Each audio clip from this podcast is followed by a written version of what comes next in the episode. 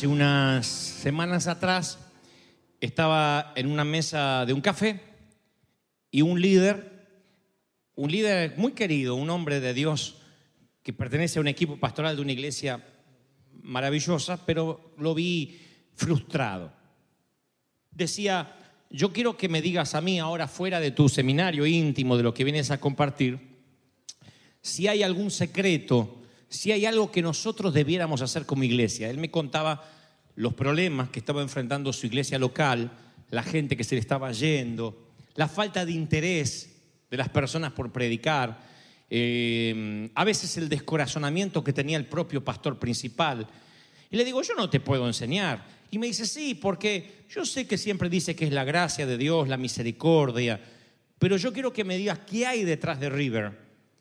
¿Qué hay de- detrás del en el backstage de la iglesia? Lo que no se ve. Y ah, como él fue tan sincero, yo traté de buscar en mi mente, a ver, ¿qué hemos hecho nosotros como iglesia? Y descubrí tres principios, tres secretos. No es una pócima mágica. No es para escribir un libro y después que la gente lo ande copiando, porque tiene que ver con algo que Dios nos pidió a nosotros. Tres secretos que acaso yo se los daría también a mis hijos. Se los doy.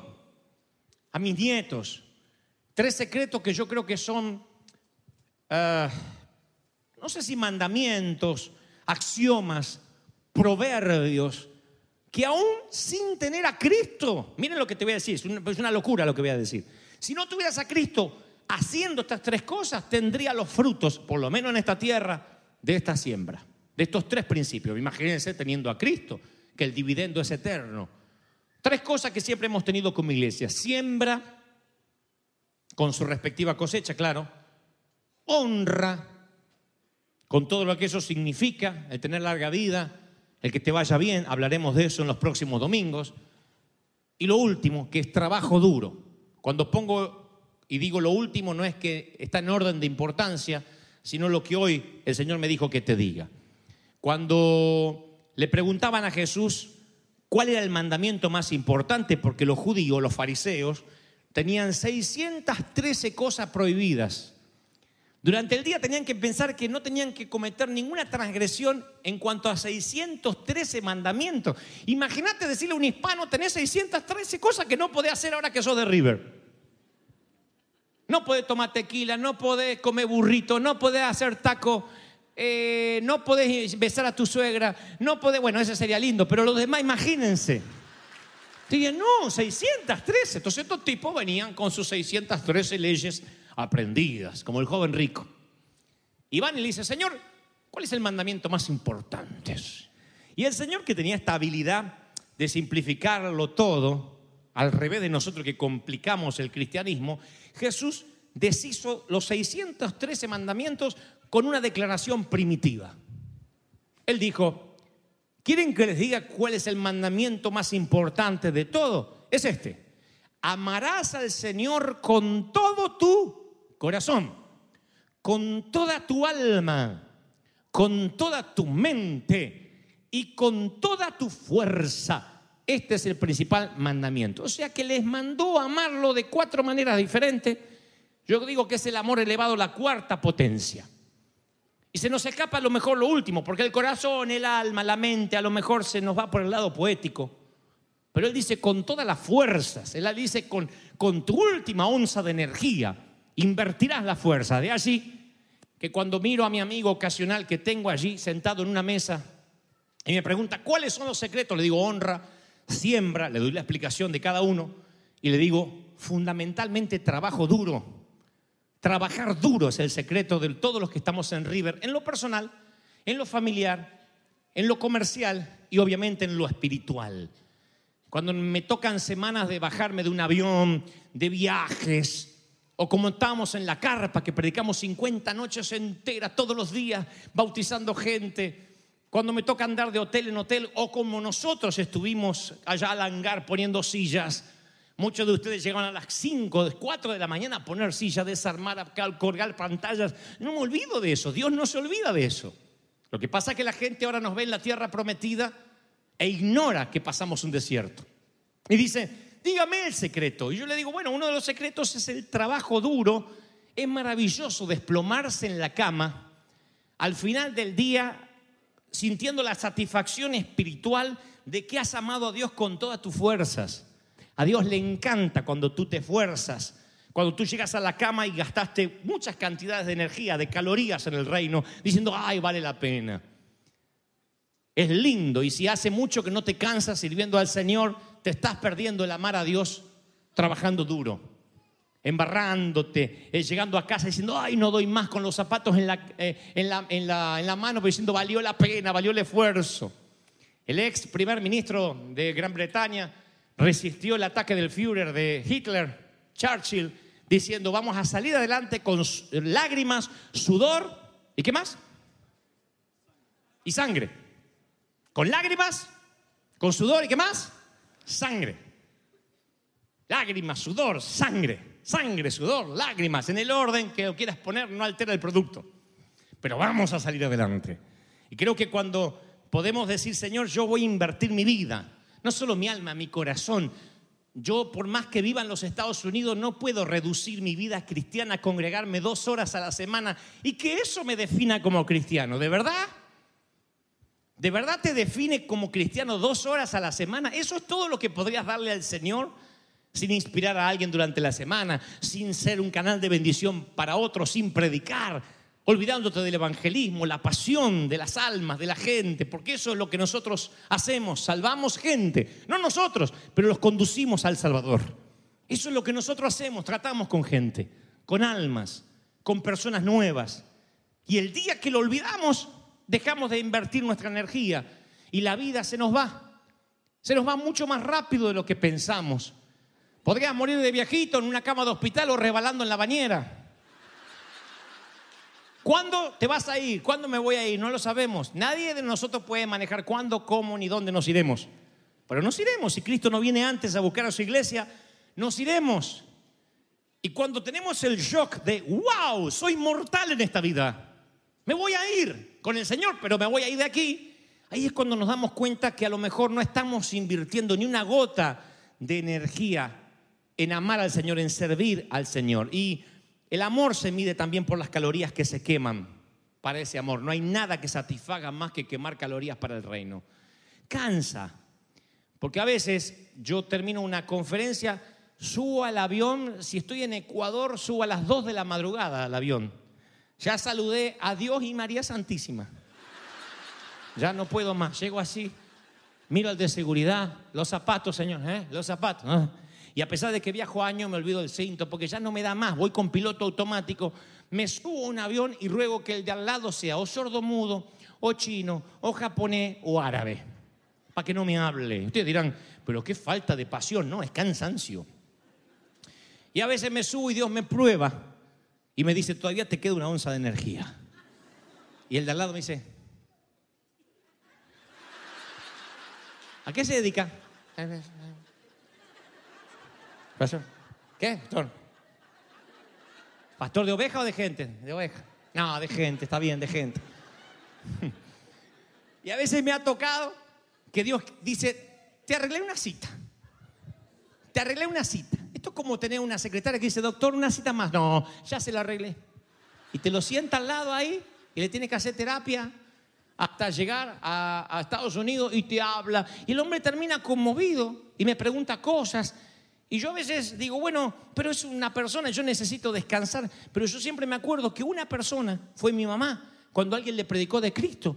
Y porque ella aceptó a Cristo, llegó al viejo. Y porque fue el viejo, llegó a los hijos. Y porque uno de sus hijos tenía siete años, hoy les predica después de tanto tiempo. Eso significa que un alma vale más que cualquier energía que te guardes. ¿Sí?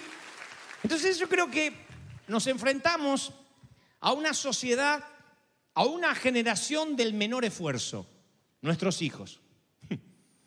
Es la sociedad del menor esfuerzo, la sociedad del touch, la sociedad del iPad, la sociedad donde les agarra ataque de pánico si no hay wifi en el restaurante.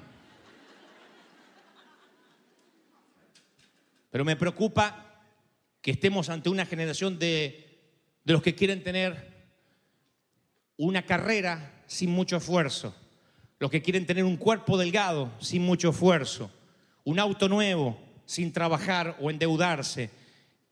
Me preocupa que estemos ante una generación que quiera todo rápido ya a microondas. Me preocupa que estemos ante una generación que no conozca el esfuérzate y sé valiente. Por mucho que tengan a su disposición tantas cosas, me preocupa que estemos ante una generación que conozcan el precio de todo y el valor de nada. Mis hijos conocen el precio de todo. Pregunten a nuestros niñitos de 8 años, 10, cuánto sale la nueva aplicación, si hay que pagarla, cuánto sale el iPad, cuánto sale el jueguito. Pero tememos a veces que en el proceso vayan perdiendo el valor de las cosas, que no es lo mismo que el precio. No es lo mismo que la oferta. El valor son las cosas que no puedes comprar con dinero. Tiempo, cariño, abrazos, esfuerzo, trabajar duro, estudiar, capacitarse. Lo mismo para las, las eh, en temas de relaciones. Me preocupa cuando haya gente que cree que Dios le va a dar la pareja, que Dios le va a dar el trabajo, que Dios de la mañana a la noche, mientras duerme, le va a traer un dinero extra que no sabe de dónde vino. Y así no funciona. Dios no es un genio de la lámpara. Él dice, yo quiero que te fuerces. Fuiste hecho a mi imagen y semejanza y yo me esforcé en crear el mundo y tuve que descansar al séptimo día porque estaba cansado y era Dios. Imagínense, si él descansó, eso es una metáfora. No es una metáfora. Realmente él se esforzó. Y yo conozco hasta ministros que quieren multitudes sin trabajo duro, bendiciones sin obediencia, comodidad sin sacrificio, evangelio sin cruz. Y es imposible. Entonces cuando veo a mi amigo frente a mí que me dice, ¿cuál es el secreto? Yo le digo, trabajo duro, mi viejo. Trabajo duro, estar ahí. Que la gente vea que tienes compromiso, que siempre sonríes, que siempre estás bien y me dice, pero somos humanos. Sí, pero no te puedes dar el lujo de mostrar tu humanidad y tus miserias. Ay, estamos mal porque nos suicidamos todo en masa. Tú tienes que ser el capitán del barco y decir, hay un capitán en el timón. Ser un Moisés diciendo todo lo que Dios me diga, que te diga, te lo voy a decir. Y que la gente pueda estar confiado, y eso en todos los órdenes. Si eres el sacerdote del hogar, el dueño de la compañía, la, la mamá de la casa, tener un brazo fuerte, alguien que lidere con la mano abierta y diga, por aquí vamos, pero esto cuesta esfuerzo, trabajo. Cuando el poco esfuerzo o la flojera es llevada a la vida de la iglesia, es caótico. Cuando la gente viene y dice, a ver, que dure poco el servicio. Hoy en día los americanos están haciendo servicios cada vez más cortos. Y hay hasta iglesias que tienen su drive-thru. No bajas del auto. En una ventanilla te dan dos palabras, en la otra pones la ofrenda y en la tercera te vas. Literalmente, búsquenlo en Google, existe. Eso es una actitud de alguien que es flojo para aprender, pero que sí quiere las bendiciones de Dios. Sí quiere la prosperidad y todo lo que la Biblia promete, pero no quiere invertir. No quiere aprender, es como aquel que quiere ser, tener una verborragia mejor, tener mayor logro académico y no lee. Si no lee, su, su lenguaje se va a atrofiar, su mente se va a atrofiar. Y por muchos años la gente caminó por el desierto detrás de Moisés y eran turistas, no eran soldados. Les caía maná todas las mañanas, hacían muy poco más que pasear. Pero llega el momento en que Josué asume el puesto y dice, si quieres poseer la tierra, si quieres expandirte, no pierdas tiempo hablando de nube, de columna de fuego, de maná, de codornices. Quiero que te prepares para un nuevo estilo de vida que va a cruzar el Jordán y ese estilo de vida es una vida con responsabilidad, no es una vida sin responsabilidad. Y nuestra tarea como papá es decirle a los hijos, chicos, hay que ser responsable. Le puedes dar dinero porque capaz que no te falte le puedes dar. Pero si él aprende a ganarse su dinerito, vas a ver que la mente va cambiando porque dice, wow, ese esfuerzo, aquí no fabrican el dinero en el, en, en- el garage, no lo hacen en el baño. Aquí mis padres se parten el lomo trabajando. Aquí para tener lo que yo tengo costó, así tengas mucho, tengas poco. Y en la iglesia es exactamente igual. Le decía a este amigo, ustedes hacen evangelismo en la calle. Y se ríe, dice, evangelismo en la calle, estamos en el siglo XXI. Digo, ¿y? La iglesia tiene que salir, no invitar a que vengan. Salir, Dios dijo, vayan. Y las puertas del infierno no prevalecerán contra un organismo vivo, contra una iglesia. Entonces, es el libro de los hechos, no las ideas, la teoría de los apóstoles, los hechos de los apóstoles. Dios no nos dirá, bien dicho, siervo fiel, ni dirá, bien hecho, siervo fiel. Las palabras son baratas y yo creo que ya hemos abaratado demasiado el Evangelio. Dios nos compensa por lo que hacemos, no tanto por lo que decimos. Pero nosotros somos expertos en decir, en hablar, en lo que se puede y lo que no se puede, y no hacemos. Y cuando no hacemos, no amamos a Dios con todas nuestras fuerzas. ¿Qué es trabajo duro? Esforzarse, llegar cansado a la cama diciendo, vale el esfuerzo, estar bajo la regadera, la ducha diciendo, ay Señor, pero qué lindo que es decir, Señor, invertí cada átomo de mi ser, cada onza de energía en servirte. Hay un viejo adagio que dice, preparado, listo, ya. Pero yo creo que cuando uno se trata de servir al Señor, nunca es preparado, listo, ya. Es ya, listo, preparado. Uno tiene que empezar. El que mira el clima y observa el viento no sembrará, dice el proverbista, y tampoco cosechará. No puedes estar, esperar a estar suficientemente preparado para empezar. Porque ya lo dije y lo diré otra vez, nunca tendrás suficiente preparación. Nunca tendrás suficiente talento ni suficiente dinero para empezar a servir a Dios. Tienes que empezar con lo que tienes. Siempre Dios preguntaba, ¿qué tienes en tu mano? ¿Qué tienes? ¿Qué tienes, Pedro? Una caña de pescar, ve y pesca. ¿Qué tienes en tu mano? Unos panecitos y unos peces, dámelos. Siempre el Señor dice, ¿qué tienes? Nunca dijo, espera tener una pescadería para que yo pueda hacer una, una multiplicación. Dios dice, dame lo que, tien- lo que tengas. Yo tenía 19 años y un pastor me dice, flaco, ¿sabes predicar? Tenía un teatro lleno así y él tuvo un, un imprevisto. Y me dijo, flaco, entró al camerino donde yo estaba, que era diseñador gráfico yo. Me dice, flaco, ¿predicaste alguna vez? ¿Eh? Nunca había predicado. Ni mensajes, ni Biblia tenía. Y dije, en un segundo dije, ¿y si no me lo vuelven a preguntar nunca más? ¿Y si es la primera y última oportunidad que Dios me da? Dije, sí, sí, sí. Y agarré el micrófono y salí, había dos mil gente en el teatro. Todavía esa gente se recuerda el mensaje. Siempre, siempre digo lo mismo, le prendí una zarza a Noé, subí a Moisés al arca a dar un paseo, pasó Jonás que lo había tragado un burro y lo vomitó junto a Balán en Sodoma. ¡Ah! Se me mezclaron las historias, la gente esa dijo, ya, ya, ya, ya, me arrepiento. ya, listos, preparados. En cualquier disciplina para ser bueno en algo necesitas 10.000 horas de vuelo. Dicen los que saben de aeronáutica. Eres un buen piloto cuando tienes 10.000 horas en el aire. Y esto es para cualquier disciplina, 10.000 horas de vuelo. Necesitas hablar 10.000 horas en público para ser un buen orador. Necesitas tener 10.000 horas de médico para ser un buen médico. 10.000 horas capacitan a cualquier persona para ser un experto en la materia. Ahora, ¿cómo se logran 10.000 horas de vuelo? Alguien respóndame. Es casi obvia la pregunta. ¿Cómo se logran 10.000 horas de vuelo? Volando. Nadie dice, espere que adquiera la experiencia de 10.000 horas para después salir a volar. Las horas de vuelo se adquieren volando y siempre, antes de las 10.000 horas de vuelo, hay un primer vuelo. Nada más que la gente que se sube al primer vuelo de ese piloto no sabe que es su primer vuelo.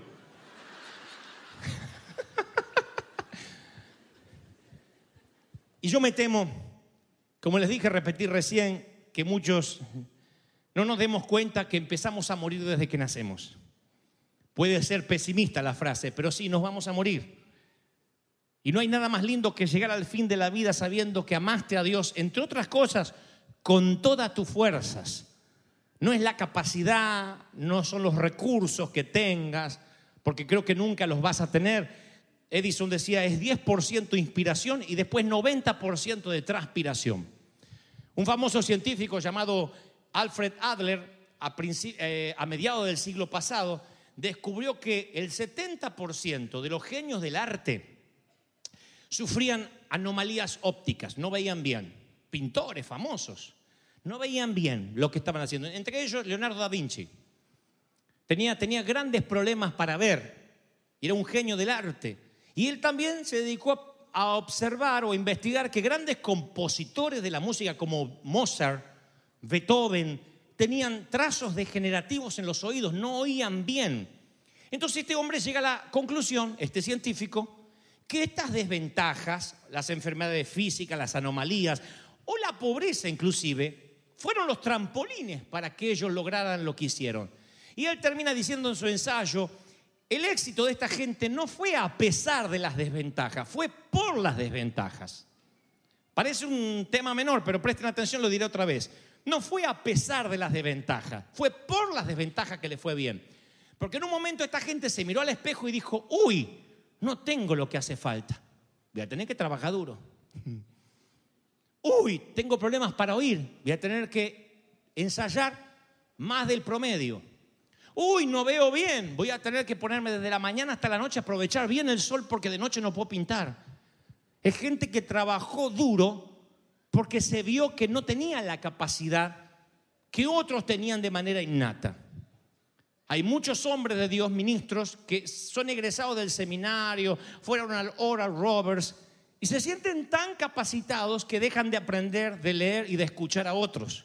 Y un día se hacen necios, como dice la palabra, torpes en su propia opinión.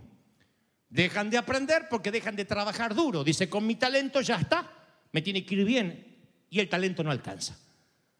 Siempre la disciplina vencerá a la inteligencia. La disciplina vence el talento. Ustedes traen un oriental disciplinado y ponen un hispano con talento y lo más probable es que el oriental tenga una compañía y el hispano siga de empleado, con todo el talento que tiene. Los hispanos somos muy talentosos, pero a veces muy poco disciplinados. Y la disciplina, tarde o temprano, se lo digo a los líderes en los ADN, vencerá la inteligencia. La disciplina, el trabajo duro vence la inteligencia. Seguir, seguir, seguir. Es duro al principio. Salíamos a predicar a la Catedral de Cristal y había 200 personas y todas llegaban tarde. Y yo estaba tentado a ir corriendo el horario, esperando a la gente que venía tarde, pero seguí y seguí y seguí, empezando a veces para enseñarles, predicaba, el servicio empezaba a la una, una y cinco predicaba. Alguien se debe acordar de cuando predicaba a una y cinco y daba vuelta al culto. Los que llegaban a una y media, ¿cuándo empieza el mensaje? Ya predicó. ¿Cómo que predicó? El servicio es a la una. Y la disciplina, la disciplina, la disciplina, la disciplina logró vencer la inteligencia, logró vencer la flojera, logró vencer los que decían, no, yo le voy a torcer el brazo al pastor, voy a llegar tarde y va a tener que esperarme. No esperamos a nadie. Mañana hay bendición a los niños, el domingo hay bendición a los niños. Hacíamos la bendición, a la una empezaba el servicio, una y cinco hacíamos la bendición. Y venían con los bebés una y veinte. Llévese el bebé que ya bendecimos. ¿Cómo? A la una. Técnicamente no habíamos transgredido nada. Pero la gente decía, me van a esperar. Pero la disciplina, tarde o temprano, vence la inteligencia y eso es en todo. Diezmas la primera vez y no pasa nada. Al principio no sientes que multiplicaste, sientes que restaste. No hay uno que no haya diezmado la primera vez y no haya sentido que ahora en vez de 100 tiene 90. Dice, ¿dónde está el chiste? Si con 100 no me alcanzaba, ahora con 90 menos. Entonces viene el enemigo y te dice el primer mes, está fregado, tú una estupidez, no sigas. Pero hay gente que dice, yo voy a, yo voy a hacer caso. Y diezma otro mes. Y dice, pero menos me alcanza. Diezma otro mes. Y hay un momento donde dice, "Fu, probadme en esto, si las ventanas de los cielos no son abiertas, y yo reprendo al devorador. Y viene la multiplicación. La disciplina termina venciendo la inteligencia. En un estudio que se hizo de propietarios de grandes empresas, gran porcentaje de ellos eran disléxicos. No es linda la dislexia porque nadie desea que nuestros niños tengan este reto académico, pero estos, estos empresarios, al ser disléxicos, entre ellos, quien hoy ocupa el sillón presidencial en la Casa Blanca, terminaron buscando otros recursos como las oratorias, buscar ser competentes en otras disciplinas porque no podían escribir ni leer correctamente. La incapacidad hizo que tuvieran que trabajar duro. Ustedes están viendo un ejemplo de eso. Algunos no lo creen porque, insisto, la gente ve siempre tu tierra prometida y no valora tu desierto. La gente me dice, a ver, dame un secreto, Dante, porque tú porque ya eres Dante. Pero yo hice lo que hice porque soy Dante o soy Dante por lo que hice. ¿Somos River por lo que hicimos? ¿O por lo que hicimos somos River? Parece un juego de palabras, pero siempre me sentí por debajo del estándar de muchos hombres de Dios, de no tener la capacidad académica, de no tener la capacidad teológica, de a veces consultar con cuatro o cinco libros si lo que estaba predicando estaba en lo correcto para no meter la pata. Pero eso hace que yo haya tenido que trabajar duro, leer mucho. Termina el domingo y mañana el lunes yo ya estoy leyendo y leyendo y leyendo y leyendo para nutrirme, porque no tengo un seminario, decir, bueno, yo ya tengo doctorados y todo lo sé, o tengo el WhatsApp de Dios. Tengo comunicación con el Señor, pero tengo que trabajar duro. Si no trabajo duro, no voy a poder ver resultados y no estoy comprando poder de Dios. Estoy cumpliendo lo que el Señor dice, me amarás con tu mente, tu corazón y toda tu alma y fuerza. La fuerza es todo lo que podemos darle al Señor. ¿Están recibiendo la palabra, sí o no? Esto que les voy a compartir ahora, alguna vez lo compartí y lo voy a volver a compartir en unos años. Porque me parece maravilloso. Porque gente que no me consta, no nos consta que haya tenido a Dios. Lo cual los pone en desventaja con nosotros. Nosotros estamos 10 casilleros adelante. Tenemos al Señor, Dios y tú, mayoría. Esta gente no me consta que tenga a Dios, pero hay un tipo que intenta hacer una compañía de automóviles. Quiebra, intenta segunda vez, quiebra, tercera vez, quiebra, cinco quiebras. Yo a la primera digo, los autos no es lo mío. El tipo siguió, siguió, siguió, se, se caracterizó por ser un hombre que trabajaba duro y Henry Ford a la sexta vez cambiaría la vida del ser humano en este planeta tal como lo conocíamos. Henry Ford. Otro fue despedido en sus comienzos del periódico y le dijeron, te falta imaginación y no eres una persona con ideas, ni siquiera sirves para lo que hoy sería sacar fotocopias, para hacer la tarea de oficina más básica. Pero él dijo, yo voy a trabajar duro, trabajó duro, trabajó duro, trabajó duro, y Walt Disney creó un imperio que pudo ver gran parte de su vida antes de morir.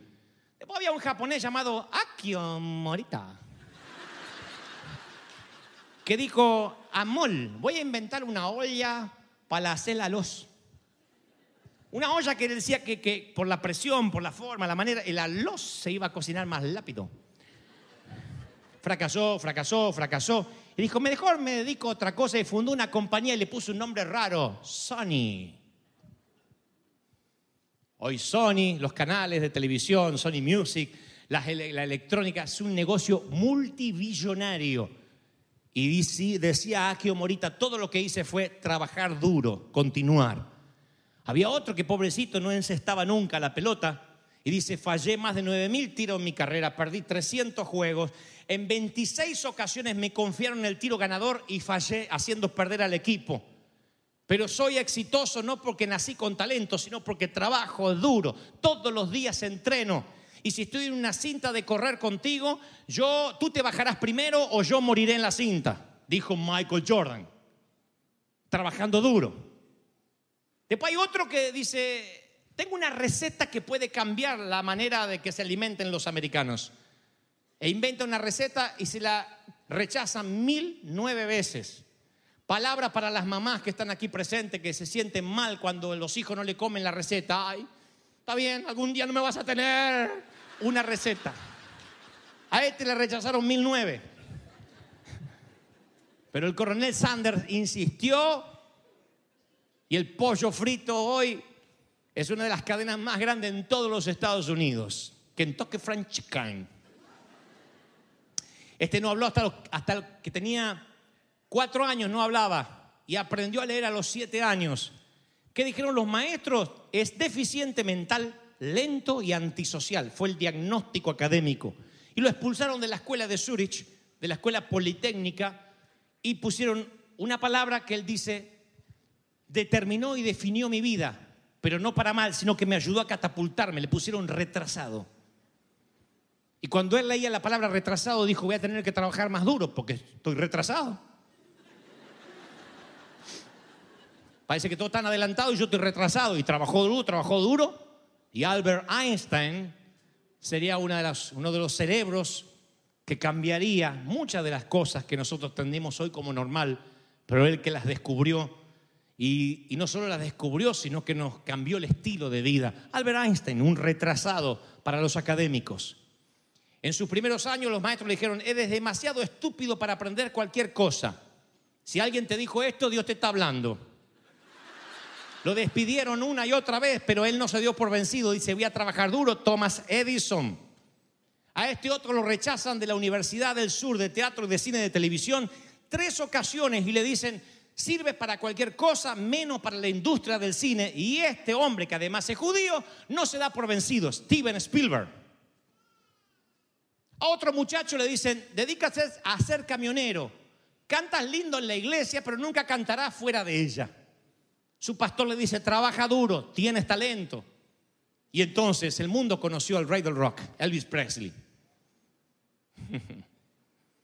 Otro muchacho presenta un plan de negocios a su profesor de la secundaria y le dice el profesor, está bien la tesis, pero es ciencia ficción. Pensar que mandarás un paquete al otro lado del planeta y alguien lo va a recibir en 24 horas, no se logrará ni aunque tengamos cohetes espaciales a disposición. Y nunca habrá tanto presupuesto para mandar un paquete con un par de calcetines al otro lado del mundo. Así que gracias Fred Smith por intentarlo, pero esto no va a ocurrir. Y él siguió trabajando duro en la secundaria, en el high school, y trabajó duro en la universidad. Y Fred Smith creó FedEx, un negocio que hoy se evalúa en 6 billones, con B de vaca larga, billones anuales.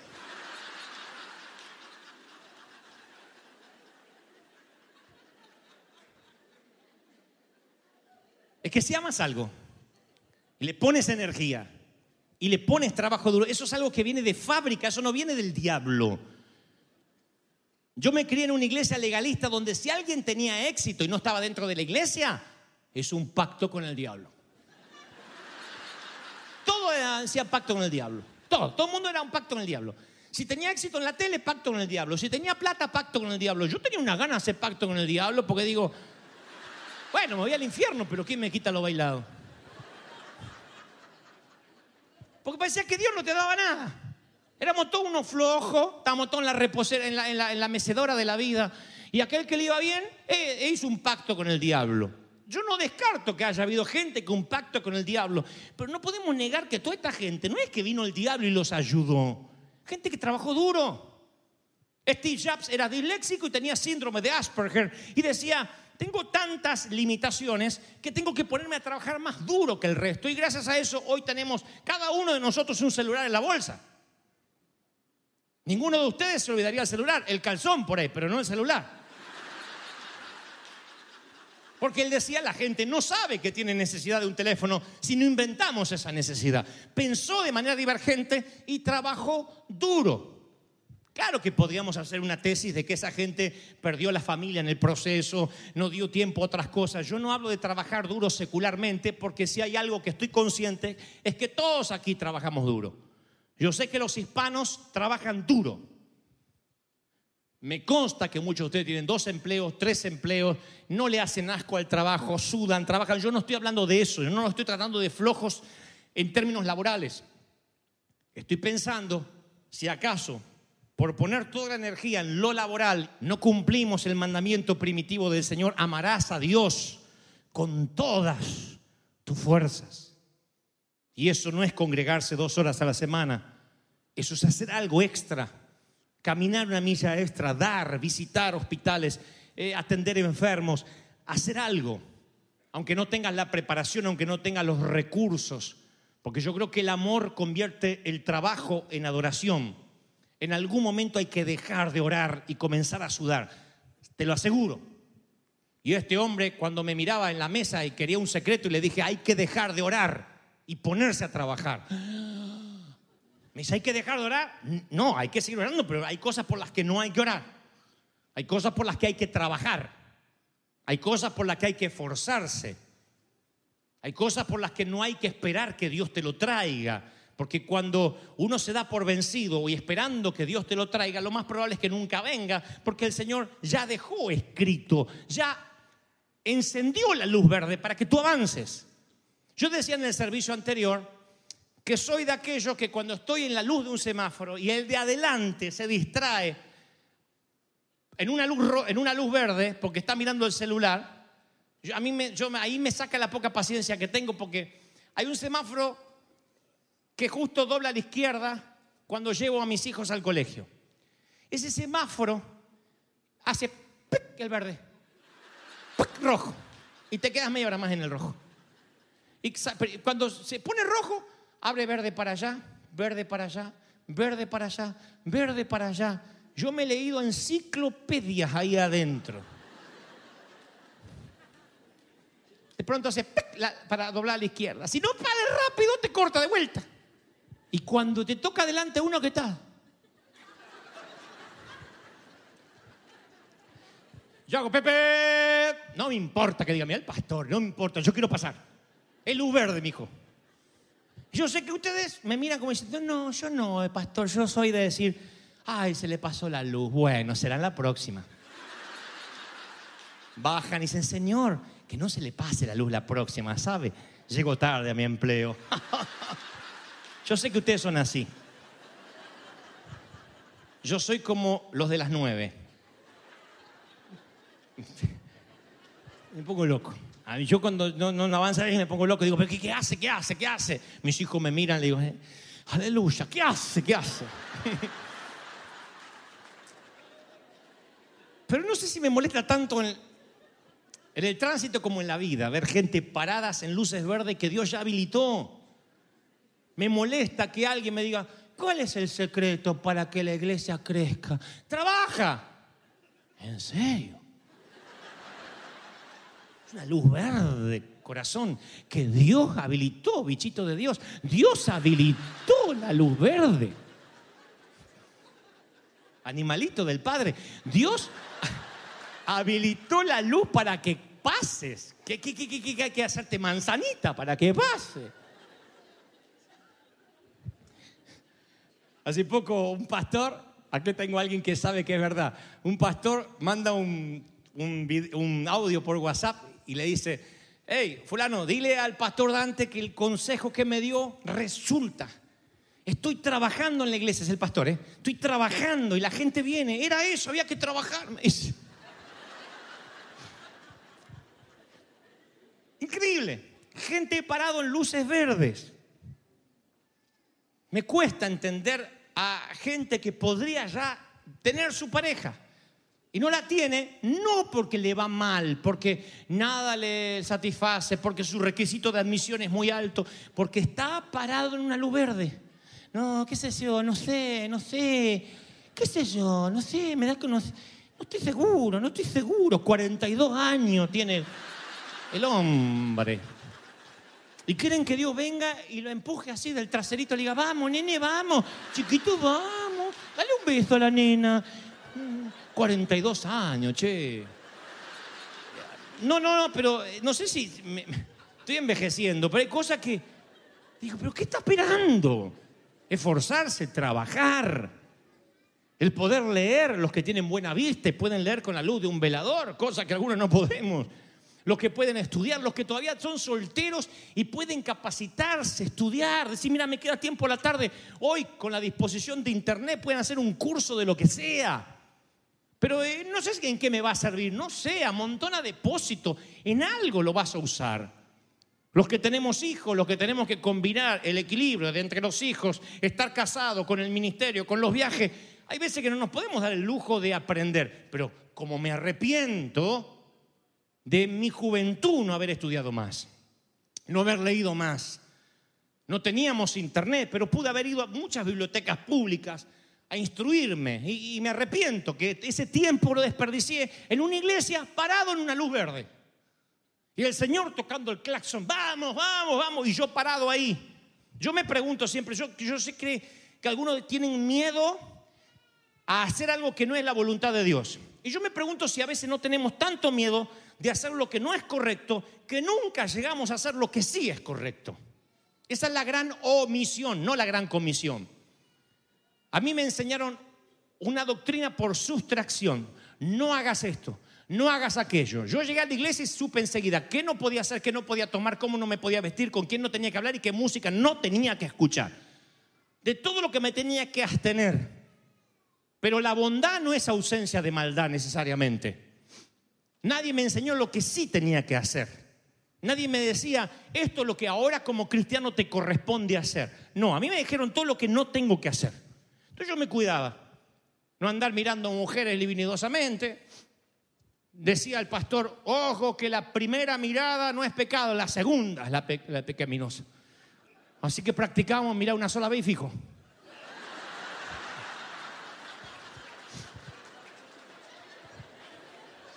Y en eso se nos iba la vida, ¿eh? El domingo nos reuníamos, ¿a vos cómo te fue? Ay, está tremenda, cómo se visten las mundanas. Ah. Ahora, nosotros no hacíamos esfuerzo por salvar a las mundanas. Hacíamos el esfuerzo por no contaminarnos con las mundanas. Lo que no hay que hacer. Me puse de novio. ¿Yugo desigual? No. Ah, bueno. Está bien, está tranquilo. El tema es no meterte con yugo desigual. O sea, las prioridades estaban cambiadas. No se puede esto, no se puede jugar al tenis, no se puede mirar fútbol, no se puede. Todo lo que no se podía, como una logia, como quien entra a un club exclusivo, y nadie nos decía lo que sí teníamos que hacer, los hechos de los apóstoles. ¿Para qué éramos creyentes? Para resistir, para aguantar hasta que Cristo venga. Éramos el fortín de resistencia, en lugar del escuadrón de invasores. No salíamos a la calle, no nos, no nos dábamos con alma, no ensuciábamos nuestras manos con, la sal- con el alma de la gente y nos volvimos una secta donde cualquier cosa invertíamos para Dios, menos la energía, menos la fuerza.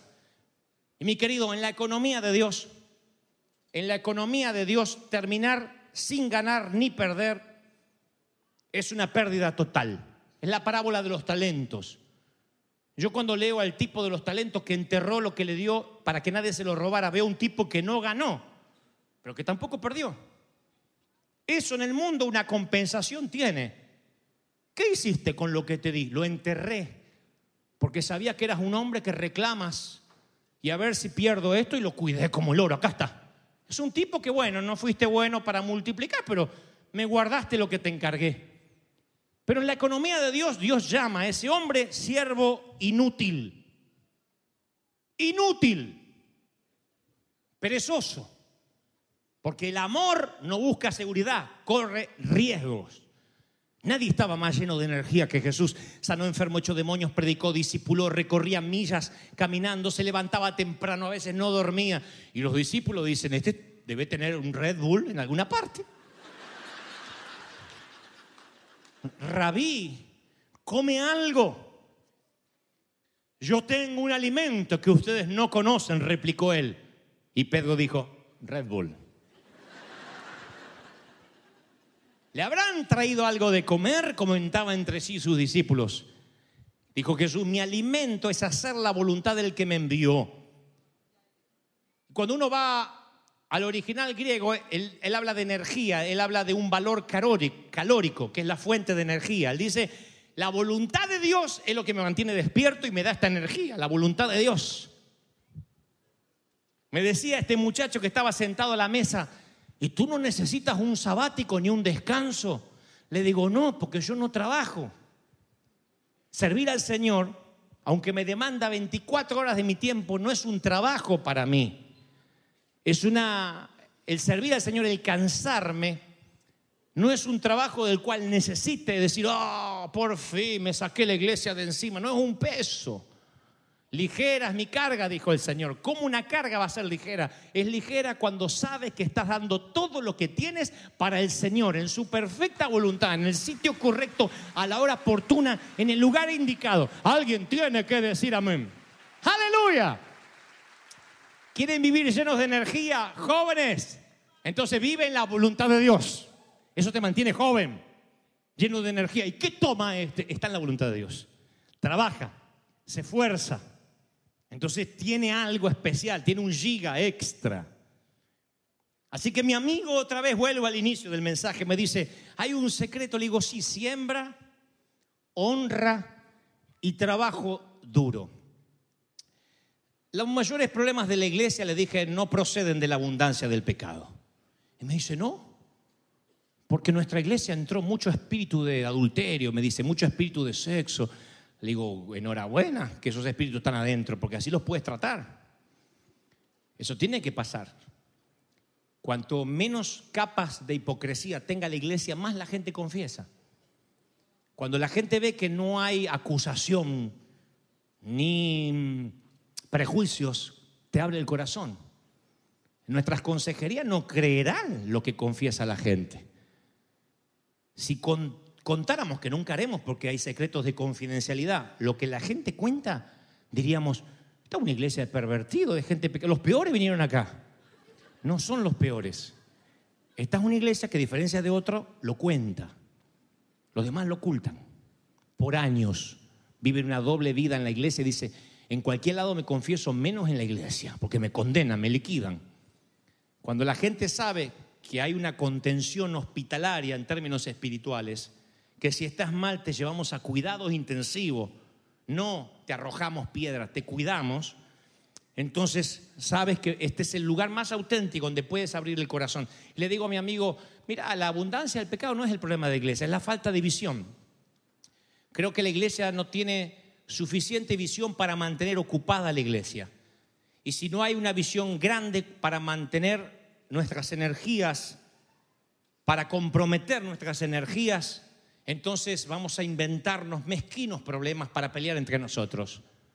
Acá hay tanta visión, tenemos tantas cosas, si no es la cadena, es las misiones, si no son las misiones, que vamos a predicar en Las Vegas, y si no, que hacemos el spa para las damas y los varones. Tenemos tantas cosas para hacer, salvar almas, que no, acá no hay tiempo para chismear, para sacar el cuero, aunque a todos nos gusta chismear.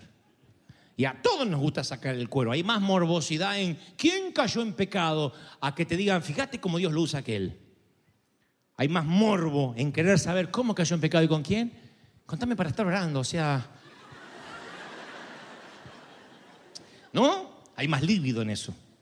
Todos somos libidinosos en querer saber detalles oscuros y miserables de los otros. El tema no es que nos libremos de eso, que es nuestra humanidad. El tema es que estemos tan ocupados que no tengamos tiempo. Jamás un soldado que está en el frente de la batalla con enemigos tirándole granadas y habrán visto películas. Cuando los japoneses, los alemanes están del otro lado, no hay soldados que se estén peleando entre ellos. Somos camaradas. No tenemos lucha contra carne ni sangre, sino contra principados y potestades. Y cuando te enfocas bien y, eliges qué batalla vas a pelear en esta vida, ¿qué te va a quedar tiempo de andar juzgando al otro? Quieres ayudar, quieres bendecir, quieres dar tu última onza de energía porque te vas a morir pronto. No es pronto mañana necesariamente, puede ser en 30 años, es pronto, es rápido. ¿Qué son 30 años a la luz de la eternidad? Y Dios quiera, quiero que prestes atención, Dios quiera que entiendas el alma de este mensaje, como se lo dije a mi amigo esa, ese mediodía. Las reformas siempre surgen de lo que ya está escrito, por eso es reforma. Voy a hacer una reforma a mi casa. No tiras la casa abajo y la construyes nueva, es una reforma, ¿no? Agregas una pared, pintas, Hice una reforma a mi casa. ¿Te gusta? La misma casa está reformada. Esa es la reforma de Lutero. Toma la Biblia y no inventa nada. Redescubre lo primitivo, lo que estaba escrito. Cuando alguien inventa algo nuevo es una secta. Pero cuando se redescubre lo primitivo, es una reforma. Este es el alma del mensaje. ¿Qué trato de decirte? ¿Cuál es el secreto? Me dice este hombre. Y esperaba que le dijera, es que yo tengo una unción en esta mano. Párate ahí. Cuando te la dé. Él esperaba algo así. Tengo tanta unción que no puedo mantenerme en pie. Uf, te la voy a dar. Entonces él quería algo así. Eso es un invento. ¿Cuánto le va a durar esa, la chiripior casi? La gente va a decir, es un ridículo. Hay gente que sigue ridiculeces, pero no, no, no, no, no son por encima de la media de la inteligencia. Porque eso insulta a la intelectualidad de muchos. Entonces hay gente que dice, somos gente grande, vamos. Está bien que te agarre la chiripiorca, pero con chiripiorca no se logra nada en la vida. Con chiripiorcas eh, no pagas las cuentas, no crías los hijos, no enfrentas un divorcio. Necesitas una, una vida real, soluciones reales. Y no había nadie más real que Cristo para predicar. Y él dijo, yo le voy a dar esta declaración, amarás a Dios con todo tu corazón, con toda tu mente, con toda tu alma y con todas tus fuerzas. Si crees que Dios te habló, celebra con el mejor aplauso que jamás le haya dado al Señor un domingo. ¡Hay gloria de Dios! Vamos, vamos, vamos, celebra, celebra, celebra al Rey de Reyes. El rey